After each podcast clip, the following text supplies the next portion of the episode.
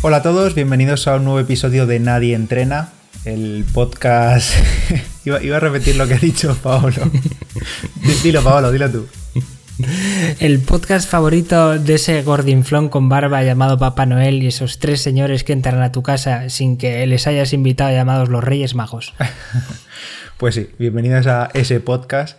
Yo soy Pedro Moya y ya lo, ya, ya lo habéis oído. Me acompaña como siempre Paolo. ¿Qué tal, Paolo? ¿Cómo estás? ¿Cómo va el inicio de la Navidad?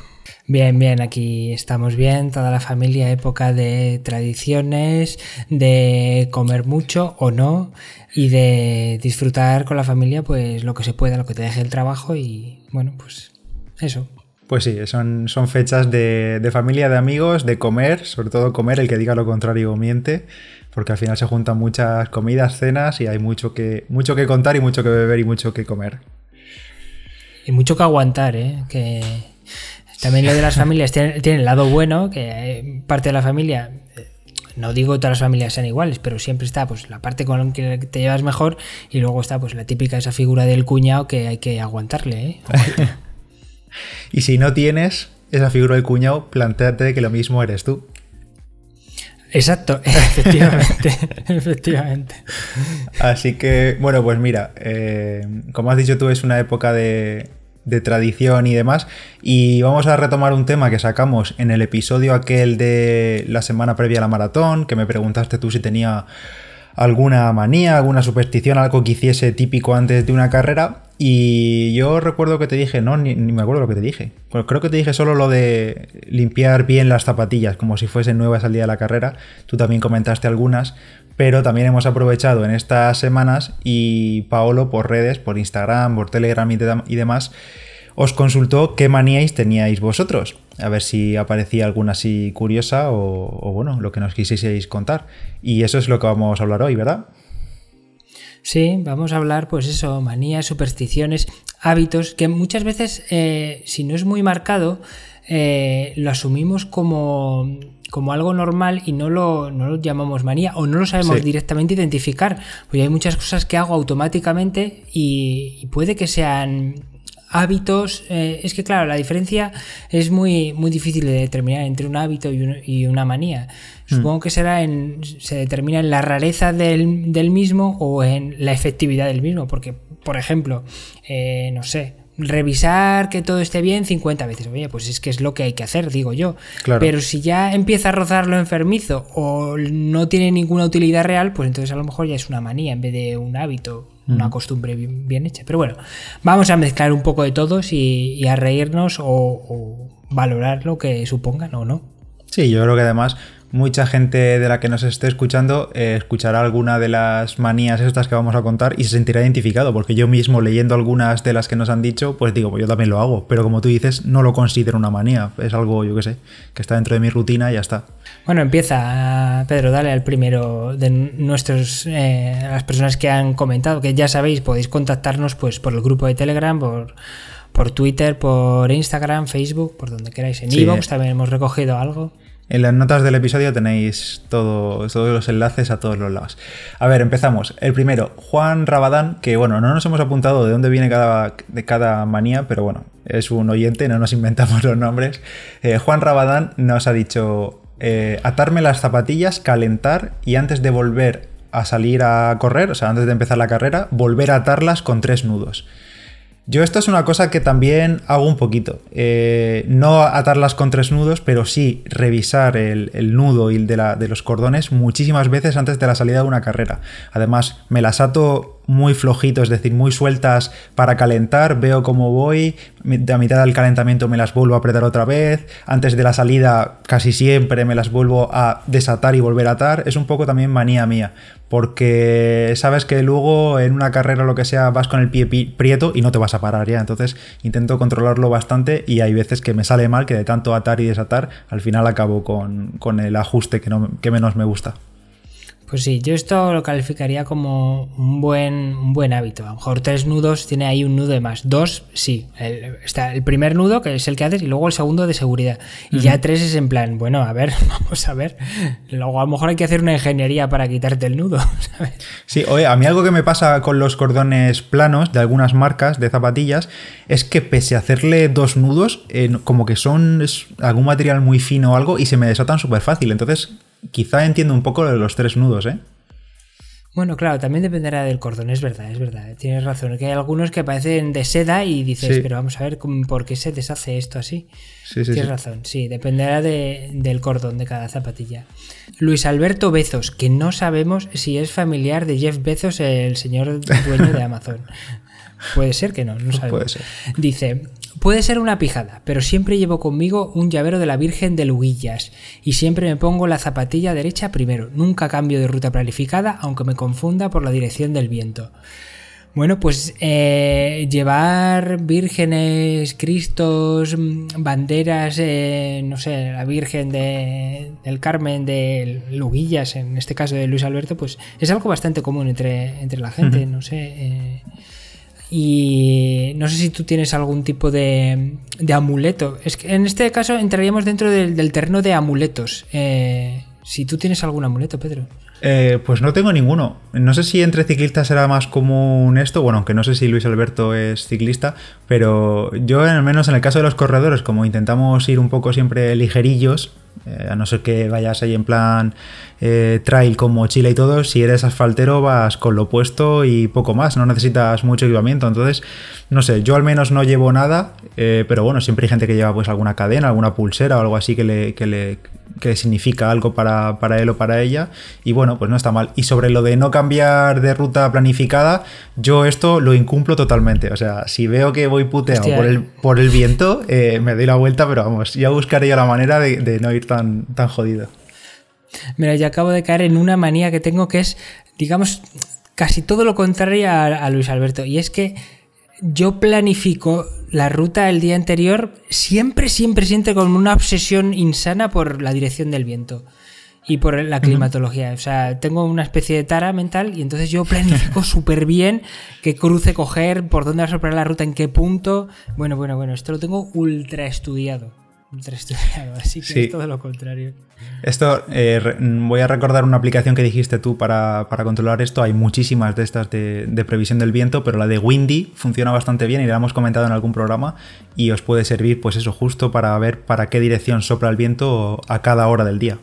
Sí, eh, con qué dirección y en qué punto, porque no es lo mismo. Claro, claro. Mucha gente que yo sé, si estás en la costa y luego vas al interior, no es la misma temperatura en un sitio que otro, o el viento en un sitio que en otro. Eh, a 50 kilómetros de tu casa no es lo mismo que, que donde estás en tu casa, por ejemplo. Y sobre, sobre los amuletos que decías, es verdad que en ciclistas yo puede ser que haya más, por, por un tema del peso, que no cuesta tanto llevar un poquito más de peso. Y, hay otro componente, y es que eh, tú corriendo no vas a tener ningún peligro. Sin embargo, en la bici sí que hay un peligro real y que te puedas caer, que te puedan atropellar, dependiendo de la modalidad de ciclismo que hagas. Mm. Entonces, mm, tener un amuleto que pueda ampararte de alguna manera, pues eso, si eres creyente, es algo bastante común. Igual que se lleva en los coches, eh, supongo que la bici, al ser un vehículo y al estar expuesto a, pues a, que puedas tener un accidente, yo creo que se lleva más por esta razón. Así que seguro que alguno de nuestros clientes se siente identificado por esta, por esta razón. Sí. Mira, justo ahora tenemos una en directo que nos está escribiendo Luis Mi Cisneros por el grupo del Telegram y dice: Ponerme esparadrapo en los pezones antes de una maratón cuenta como manía o como precaución básica. Y también lo de untarme compulsivamente vaselina en la entrepierna antes de una carrera. Bueno, yo creo que estos son precauciones, no son manías. Em, si sobre todo si has tenido experiencias previas de que te sangran los pezones o algo así, pues conviene tenerlo en cuenta de una carrera, antes de una carrera, sobre todo si es larga. Y lo de la vaselina a mí al menos no me, no me ocurre, pero sí ahora tengo, corriendo quiero decir, pero ahora sí que tengo la manía, me compré una de estas cremas para la entrepierna, pero para ciclismo, para que se pone, la que se pone en el culot, que evita granitos y todo eso. Y ahora tengo la manía de ponérmela siempre, aunque vaya a hacer una hora de rodillo, eh, me la he hecho.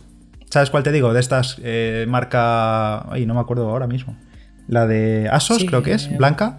Sí, Asos, Asos suele tener Vamos, hace años, hace por lo menos 10 años fue la primera que conocía a todo el mundo. Ahora supongo que hay marcas de todo tipo, Hmm. pero, pero sí. Bueno, esto obviamente cuenta como una precaución básica, a no Sí. ser que, pues, no sé. El problema que yo veo, por ejemplo, en el caso de, como tú dices, de- del ciclismo, eh, de echarte siempre, hagas la ruta que hagas, aunque solo sea una horita, es que te acostumbras demasiado, ¿no? A estar ahí embadurnado de, de crema y, y no... Bueno, ya sabes, ya sabéis todos que soy un poco carca en este sentido y a lo mejor es lo bueno echarse siempre, pero si no va a ser una ruta muy larga, yo nah, sin nada, a pelo. Vamos a por la siguiente. Jesús Valero dice, versión de los neumáticos, que verifico 100 veces antes. Si son 100, Jesús, eh, creo que te podemos dar un premio. premio Nadie entrena la manía más gorda. Supongo que serán 7, 8, 9 veces, que ya está bien. Y que los neumáticos estén en perfecto estado. Pues sí, la verdad que esto, bueno, depende efectivamente del número de veces que lo revises, puede ser una manía o simplemente una, una precaución, una precaución básica. Más interesante sería si eh, verificas 100 veces y en función del terreno y de la climatología adaptases la presión de los neumáticos, que esto es algo que, algo que mucha gente hace, sobre todo por ejemplo en montaña todavía. Oye, es que voy a ir por este terreno, entonces pongo 1,7 1,75 de presión, pero si voy por este otro pongo 2,1. Si voy en carretera eh, voy con 7,1, pero si llueve o está ligeramente húmedo pongo 6,1. Todo este tipo de cosas. Sí, en- Eh, sobre todo en montaña pueden- se, se afina más en, en realidad, sí. Bueno, bueno, y en carretera también, ¿eh? Yo, por ejemplo, sin ir más lejos, en la, en la Contador, eh, en la, la Gran Fondo Contador, como salió el día así medio mojado y nubloso, pues yo ajusté la presión de los neumáticos ni, tan, ni, ni como para lluvia ni como para completamente seco. Lo hice ahí un punto medio y... Así que eso es importante, verificarlo sin obsesionarse, claro.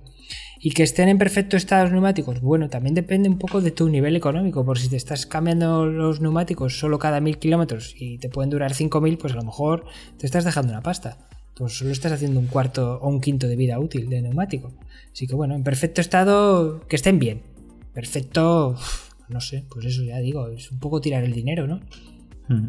La siguiente, Diego Olbeni nos dice, necesito preparar las cosas media hora antes de irme a una carrera, salvo en la maratón que lo hago cuando me levanto. Así me pasa que siempre me olvido de algo. Eh, pues sí, efectivamente, si tienes la manía de hacerlo toda última hora, al final es posible que, se te escape algo. Yo no soy de esta corriente, soy de prepararlo todo el día anterior, como ahora comentaremos a alguno de los oyentes que también lo hace. Pero vamos, si hiciese media hora antes de irme a una carrera, fijo me dejaba algo. Y eso si hablamos de correr, si hablamos eh, de triatlón, por ejemplo, yo este año que he hecho más, eh, hay tantas cosas que, que controlar y tantas cosas que preparar que media hora antes es que, aunque quisieras, yo creo que ni te da tiempo. Esto de Diego es como el- lo contrario a una manía, pero bueno, se ha convertido ya en, en- en un hábito para él. Sí, sí, a lo Como mejor le gusta hacerlo bajo la, la presión. manía, la- claro, la manía de soy un desastre y lo hago todo a última hora. Claro. Pues bueno, también se ha convertido. A mí me pasa, pero no, no en carreras, simplemente en viajes. Yo ya me he acostumbrado a que eh, no preparo nunca la maleta con antelación y, y ya no sé por qué, como por instinto, aunque, aunque tenga tiempo de hacerla un día antes, que sería lo suyo, o dos días antes, ir preparándola, lo hago, yo qué sé, dos horas antes de irme. Y es que si no, no puedo hacerla. es, es una movida mental que tengo. Y, pero por suerte a mí nunca se me olvida nada. Siempre, digamos que necesito esa inspiración de la presión para, para acordarme de todo lo que tengo que llevar un par de horas antes de ir de viaje. Eh, Natalia Wolves dice, si no voy al baño antes de, antes de entrenar o correr, no puedo correr. O sea, es tajante. O sea, es que si no va, no puede. Este, Eh, este bueno, se pues- relaciona con la siguiente de José Manuel, que dice, si no cago antes, no salgo a correr. O sea, se pueden dar la mano los dos. Y, y bueno, a mí me pasa, no me pasa eso, porque si tengo que salir a correr salgo, pero sí que es cierto que si crees que tienes que ir al baño, pero no vas, por lo que sea, o porque no te entran ganas, sí que es verdad que estás con, yo estoy con el run run en la cabeza y como que corro incómodo, ¿sabes? Corro con, pensando, joder, eh, voy a tener que ir. Sí, sí, yo creo que habría que hacer un documental solo de la gente, eh, su comportamiento de ir al baño las horas previas o los minutos previos antes de, carreras, ya sea de, running o de ciclismo. Es impresionante, es impresionante la gente cómo se obsesiona con eso mm. y, necesita descargar para sentirse liberado y ya libre para una carrera. Es, increíble, es increíble. Mm. cada vez que se acerca a una carrera, el trasiego de gente que va y viene al baño, que a las cafeterías cercanas va, viene, pim, pam Sí, y además entra el componente ese de, los nervios de cualquier carrera que aunque haya sido ya dos o tres veces o cinco veces antes, durante las dos horas previas, eh, lo mismo cinco minutos antes de la carrera tienes que volver ahí. O sea, no, no, no porque estés descargado significa que, ya no vayas a ir. Sí, bueno, en el caso de, cagar, eh, no, no va, cinco minutos antes no te va a entrar el apretón. o, sí o sí, pero bueno, normalmente esto ocurre con el pis. Y claro, ahora acabo de caer eh, que Natalia, que para las chicas es peor, porque un tío cinco minutos antes, pues bueno, puede irse a un sitio y, mear, pero una tía lo tiene muchísimo más complicado. Y mm. supongo que le ocurrirá lo mismo que esto ya es común a todo el mundo, salvo que tengas muchísima experiencia, que antes de una carrera, pues quieres mear un poquito más y te entra un poco así las ganas de mear. Entonces las tías lo tienen peor porque no pueden ponerse ahí en medio de cualquier sitio a mear. Entonces, complicado, ¿eh? Complicado esto. Pero bueno, son cosas con las que hay que, con las que, hay que vivir.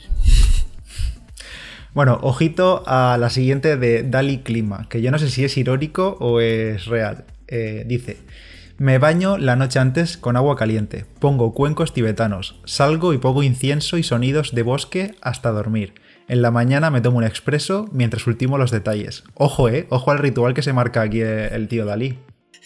Yo creo que Dali, eh, aparte de este ritual, eh, dentro de esta historia que comenta que, yo la veo completamente normal porque es simplemente relajarse de una, de una, carrera que es lo que hay que hacer.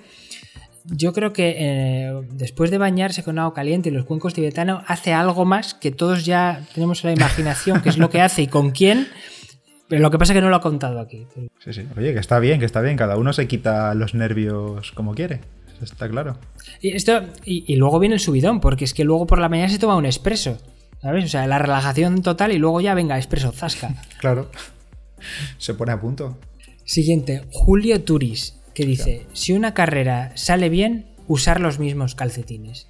Esto, pues volvemos a lo de los amuletos. Y pues es normal. Si, si, una carrera te ha salido bien, pues utilizar lo que crees una de las cosas por las que te ha ido, crees que te ha ido bien. Obviamente no tiene nada que ver, no es por los calcetines, pero bueno, siempre, siempre ayuda. Esto al final yo creo que, a pesar de que no lo hagamos todos, siempre tenemos algo. Tenemos el recuerdo de, oye, mira, con esto me fue bien y a veces lo usaba, aunque yo, por ejemplo, no, no lo aplico siempre, pero me acuerdo y a veces recurro a ello. Como en plan, bueno, lo voy a volver a usar. Hmm. Sí, yo de esta conozco una variante que es, eh, antes de una carrera importante, utilizar los mismos calcetines sin, sin lavarlos que has utilizado en el entrenamiento previo. Es decir, si en el último entrenamiento de una preparación te ha salido todo bien, has acabado bien pues, y todo, pues directamente ni se lavan. Directamente al, al pack de la carrera para utilizarlos el mismo día. Uf, eso ya es muy hardcore, ¿eh?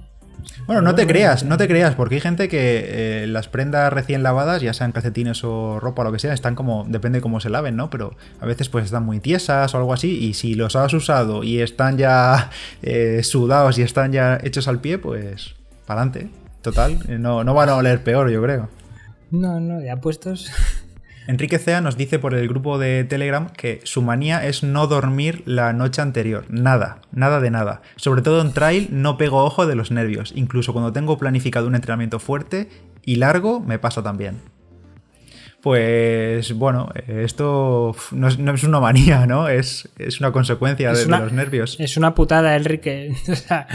Eh, sí, sí, no, vamos, no tiene, no tiene mucho. Eso es así, cada uno pues duerme más menos. Yo creo que comenté que a mí lo que me ocurre, sí que descanso porque además intento acostarme temprano antes de una carrera importante, pero estoy como alerta toda la noche pensando que me voy a quedar durmiendo y no me va a sonar el despertador. Entonces, pues se parece que descanso menos, pero bueno, eh, sí que pego ojo, vamos. Bueno, Enrique, si no quieres recurrir a algo que te ayude a dormir sin que sea una, una medicación fuerte, pues yo qué sé, no sé, alguna infusión o algo de esto que pueda ayudarte a conciliar el sueño, creo que ya lo hemos dicho en alguna otra ocasión. Si realmente tienes este problema por nervios eh, y no, te apetece tratarlo, pues de ninguna manera, o, no, o simplemente tu cuerpo no lo acepta, y, ya sabes que es así, procura dormir toda la semana anterior. Toda la semana anterior ve acumulando sueño y ya sabes que esa noche pues no la vas a dormir, pero si ya has acumulado eh, sueño de la semana anterior, tu cuerpo llegará descansado, a pesar de que el, el último empujón de descanso pues no lo hayas tenido. Pero bueno, por lo menos así vas con con algo en el cuerpo de descanso. Y si no, siempre puedes recurrir al, ritual tibetano del colega Dali y, ya nos cuentas cómo te ha ido. Es verdad, es verdad. Pero con la parte de... Con todo, con todo. con todo.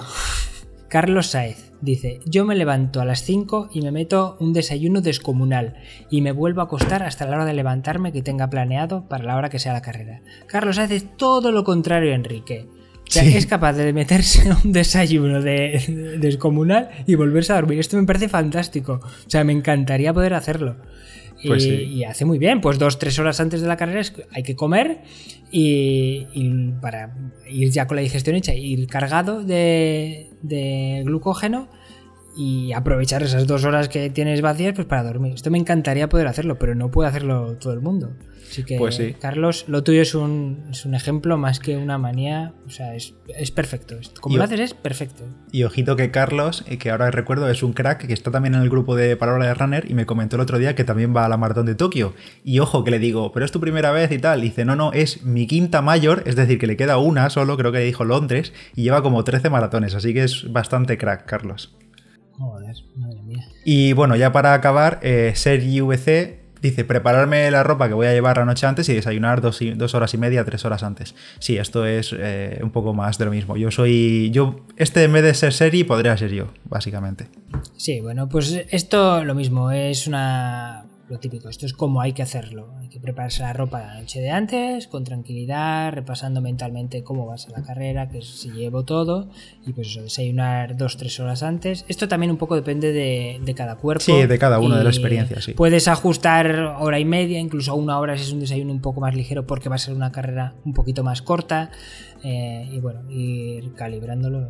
Bueno, Terminado esto, eh, Pedro, Papá Noel, los Reyes, ¿te van a traer algo? ¿Les has pedido algo? ¿Has, hecho, has escrito la carta? Pues eh, la verdad es que este año estoy así un poco como falto de ideas, porque como suele ocurrir, como durante el año lo que me hace falta o lo que me apetece me lo compro, luego llegan estas fechas, me preguntan qué quiero o, miro yo algo más y la verdad es que no tengo, no tengo nada previsto.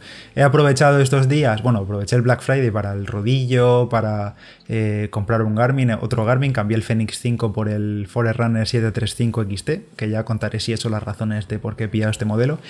Y también he aprovechado las rebajas de Under Armour que había estos días en Amazon, que la verdad que estaban súper bien de precio y me he comprado bastante ropa térmica, eh, mallas y todo eso. Así que pues voy bien servido. En principio no tengo nada que los Reyes Magos me tengan que traer, o al menos si me traen algo me sorprenderán, porque no, de, de base no necesito nada.